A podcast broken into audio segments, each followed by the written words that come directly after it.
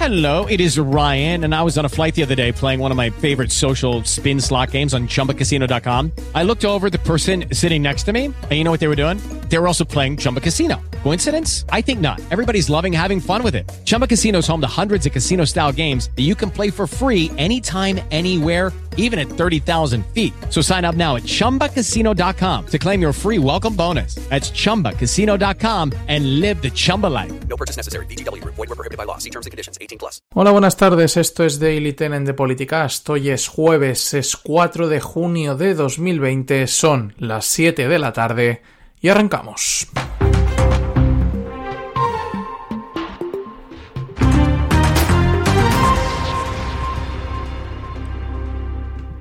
El diario ABC destapa este jueves que el Ministerio de Transportes ha creado la nueva Dirección General de Agenda Urbana y Arquitectura y ha nombrado al frente al arquitecto José Ignacio Carnicero. Además de tratarse de un gran profesional de la arquitectura, también es el mejor amigo del presidente del gobierno Pedro Sánchez, por lo que los indicios de un posible dedazo a la hora de escoger este nuevo cargo están en el aire. Le une una estrecha amistad con el presidente desde la infancia, desde los nueve años, en los que ambos jugaron el baloncesto en el Estudiantes. La nueva Dirección General de Agenda Urbana se crea en virtud de la reestructuración ministerial que surge tras la formación del nuevo gobierno, según anunció el Ministerio de Transportes, Movilidad y Agenda Urbana.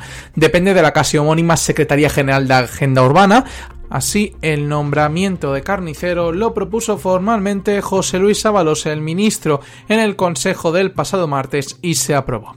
Cobrará más de 90.000 euros anuales. Desde el PSOE han salido a defender esta elección considerando que Carnicero reunía los requisitos del concurso público que se había hecho público durante las semanas anteriores y que Pedro Sánchez no ha tenido nada que ver con esta elección.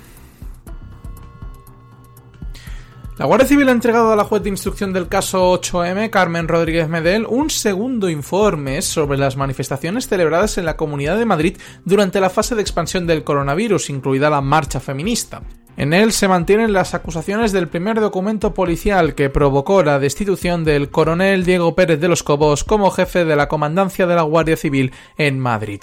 En el nuevo documento al que ha tenido acceso el diario El País, la Guardia Civil envía a la magistrada toda una batería de noticias difundidas en los medios de comunicación e incluye una información publicada por el diario ABC el 1 de junio, el mismo día que los agentes fechan este segundo informe, donde se revela la polémica conversación privada, el off the record famoso que la ministra de Igualdad Irene Montero mantuvo con una periodista antes de una entrevista en la televisión vasca ETV. La dirigente de Unidas Podemos, como recordarán, comentaba en ese diálogo que creía que la última marcha del 8M había asistido menos gente por miedo al coronavirus, como ya se publicó realmente en los días posteriores a la manifestación. Con ello, los agentes refuerzan la tesis de su primer informe, recordemos, lleno de errores y también contradicciones. La oposición ha aprovechado en los últimos días esas palabras de Montero para cargar con dureza contra el gobierno al que acusan de negligencia y de haber permitido las manifestaciones alrededor de los meros días de marzo por motivos ideológicos. En esta causa se encuentra imputado por un delito de prevaricación el delegado del gobierno en Madrid, José Manuel Franco, que está citado a declarar, como todos saben, el próximo 10 de junio. El PP ya ha pedido a la Fiscalía que también cite a Irene Montero por esas declaraciones off the record. Este jueves hemos podido saber que por primera vez se ha sentenciado contra un gobierno regional en España por no proteger a los sanitarios adecuadamente contra el coronavirus. Vaya la paradoja que precisamente ayer se dio el premio Princesa de Asturias a los sanitarios por toda la situación del coronavirus. Volviendo al tema, la magistrada del juzgado de lo social de Teruel, Elena Alcalde, ha condenado a la Diputación General de Aragón, al Servicio Aragonés de Salud y al Instituto Aragonés de Servicios Sociales por no proporcionar los equipos de protección adecuados a los sanitarios de la provincia frente a la COVID-19. La sentencia estima una demanda del sindicato médico Fasamet, que también se ha planteado en Huesca y entiende que las administraciones codemandadas han vulnerado los derechos de los trabajadores y empleados públicos de Teruel en materia de prevención de riesgos laborales. La resolución condena a estas administraciones a proporcionar a los sanitarios los equipos de protección individual, EPI, apropiados en todos los centros sanitarios, unidades sanitarias, centros sociosanitarios o sociales sociales, públicos concertados y privados intervenidos, dirigidos o coordinados de la provincia de Teruel, que es de donde se había denunciado, pero también se expande a toda Aragón. Especifica que estos equipos deben ser los adecuados ante los riesgos de exposición al agente biológico del virus y ante el riesgo de contagio o infección que pueda llevar a desarrollar la enfermedad de la COVID-19. La resolución puede ser recurrida ante el Tribunal Superior de Justicia de Aragón. Y hoy hemos vuelto a tener sesión en el Congreso y esta vez para aprobar algunas leyes y enmiendas, o no en este caso, porque nos centramos solo en la tasa Google y es que ha obtenido su primer espaldarazo en el Congreso, la propuesta del gobierno del PSOE y Unidas Podemos ha superado las enmiendas a la totalidad presentadas por PP, Vox y Ciudadanos que estaban en contra. El proyecto liderado por la ministra de Hacienda, María Jesús Montero, ha obtenido el respaldo de Esquerra Republicana, Junts per Cataluña y PNV, lo que permite la tramitación de un proyecto de ley que a juicio de Montero servirá para crear un sistema fiscal justo y progresivo en el que sus ciudadanos puedan coger el ascensor social. La investigación abierta por Estados Unidos sobre la creación de este gravamen en España, entre otros nueve países, además de sobre cualquier iniciativa europea de momento frustrado, no ha detenido los planes del Ejecutivo de crear una nueva figura positiva a través de un proyecto ley que este jueves estudiaba su admisión a trámite en el Congreso y que ha salido adelante.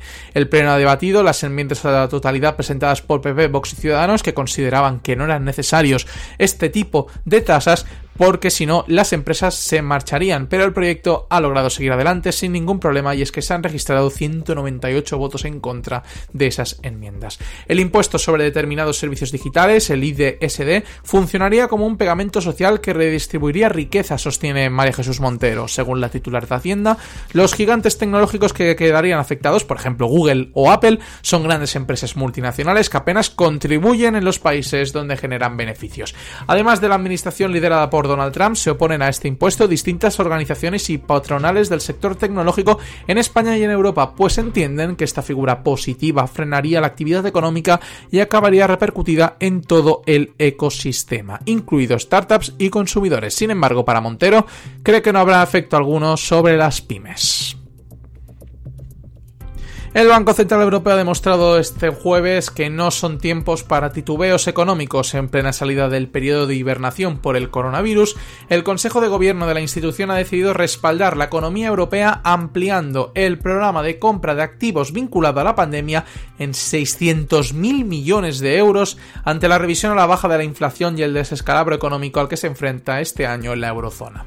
La decisión que da al plan lanzado en marzo una potencia de fuego de 1,35 billones de euros supone un espaldarazo a las deudas de los países más castigados por la pandemia, como Italia y España, para poder hacer frente a los elevados gastos derivados de la COVID-19. Además, la entidad que preside Christine Lagarde ha decidido ampliar el programa hasta al menos junio de 2021 y reinvertir la deuda que vaya venciendo hasta al menos finales de 2022, según ha anunciado la institución en un comunicado.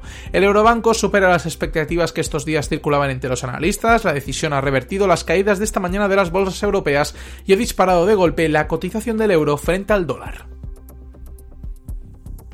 Acabamos con los dos apuntes internacionales, nos vamos a Estados Unidos, todos saben, epicentro de manifestaciones contra la violencia racial, que parece que ya vamos teniendo más noticias, por ejemplo, que George Floyd estaba contagiado de coronavirus y que al final se han acusado a los cuatro policías que estuvieron presentes, por desgracia, en su fallecimiento. Pero parece que a Donald Trump ya le está pasando factura las protestas por la violencia racial en Estados Unidos, protestas que cada vez están bajando más la intensidad, ya no hay tantos saqueos ni pillajes, continúan, pero parece que se controlan. Voces potentes de los republicanos han salido en contra del presidente por lo sucedido y critican la gestión del gobierno. El primero ha sido el ex secretario de Defensa Jim Mattis, que estuvo en el gobierno de Trump y arremetió contra el presidente en una demoledora declaración publicada por la revista The Atlantic este pasado miércoles, en la que acusa al presidente de Estados Unidos de abuso de autoridad por recurrir al ejército para aplacar las protestas contra el racismo por dispersar de forma violenta una concentración pacífica el pasado lunes frente a la Casa Blanca con gases lacrimógenos. El general Mattis dimitió de su cargo en diciembre de 2018 por discrepancias con Trump sobre la retirada de tropas de Siria, acusa al republicano de buscar la fractura del país y le describe como un peligro para la Constitución. Es el primer presidente de mi vida que no trata de unir al pueblo americano ni siquiera lo finge. En su lugar, intenta dividirlo, afirma en su texto. Este rechazo público y frontal llega apenas unas horas después de que su sucesor, el actual secretario de Defensa, Mark Esper, también estuviera en contra del despliegue del ejército para contener la espiral violenta desatada por la ola de protestas contra el racismo en todo el país. Jim Mattis, de 69 años, se declaró consternado y enfadado por la respuesta de la Casa Blanca a las movilizaciones y advirtió de que militarizar la respuesta, como hemos visto en Washington, establece un falso conflicto entre militares y sociedad civil. Para que un presidente pueda desplegar las tropas sin el visto bueno de los gobernadores de los estados, debería invocar la ley de insurrección firmada por Thomas Jefferson, uno de los primeros presidentes de Estados Unidos, en 1807, con el fin de evitar revueltas contra el gobierno de la nación. Washington es el único lugar en el que Trump ha podido cumplir su palabra de recurrir al ejército y ya habían desplegados entre 200 y 250 efectivos, algo que ya de momento no estará. Y acabamos en Hong Kong, después de que China aprobara una nueva ley para tener impunidad para disuadir cualquier reivindicación contra el régimen de Xi Jinping en Hong Kong, y es que esto podría ser incluso terrorismo según esta nueva ley aprobada por unanimidad, Acaba así la autonomía de Hong Kong, pero es que hay algo más, y es que el propio Parlamento de Hong Kong, el Consejo Legislativo, ha aprobado este jueves la polémica ley de defensa del himno chino por 41 votos a favor y uno en contra. La medida, que ha recibido el visto bueno de los legisladores precisamente en el 31 aniversario de la matanza de Tiananmen en Pekín, castigará con penas de hasta 3 años de cárcel y multas de hasta 50.000 dólares hongkonenses, unos 5.800 euros, las faltas de respeto a ese símbolo nacional. La votación se había desarrollado en medio de protestas de la oposición demócrata que acabó boicoteando el procedimiento, lanzando eh, bombas fétidas y también con mensajes de proclamas ante China. Abuchear el himno o que se enseña a los niños en las escuelas, ese himno será de obligatoriedad a partir de ahora. Durante la sesión, los manifestantes que entraron tuvieron que ser despedidos y salieron por las fuerzas de seguridad por la fuerza debido a que intentaban, como hemos comentado, boicotearla. La oposición considera esta legislación un paso más en los intentos de Pekín por limitar la autonomía de Hong Kong, que regresó a la soberanía china y desde entonces disfruta de un régimen de libertades inexistentes en la China continental, garantizados de momento hasta 2047 dentro del principio un país, dos sistemas. Y hasta aquí un nuevo Daily Channel del jueves 4 de junio de 2020. Muchas gracias a todos por escucharnos y les recordamos que podéis seguirnos en nuestras redes sociales.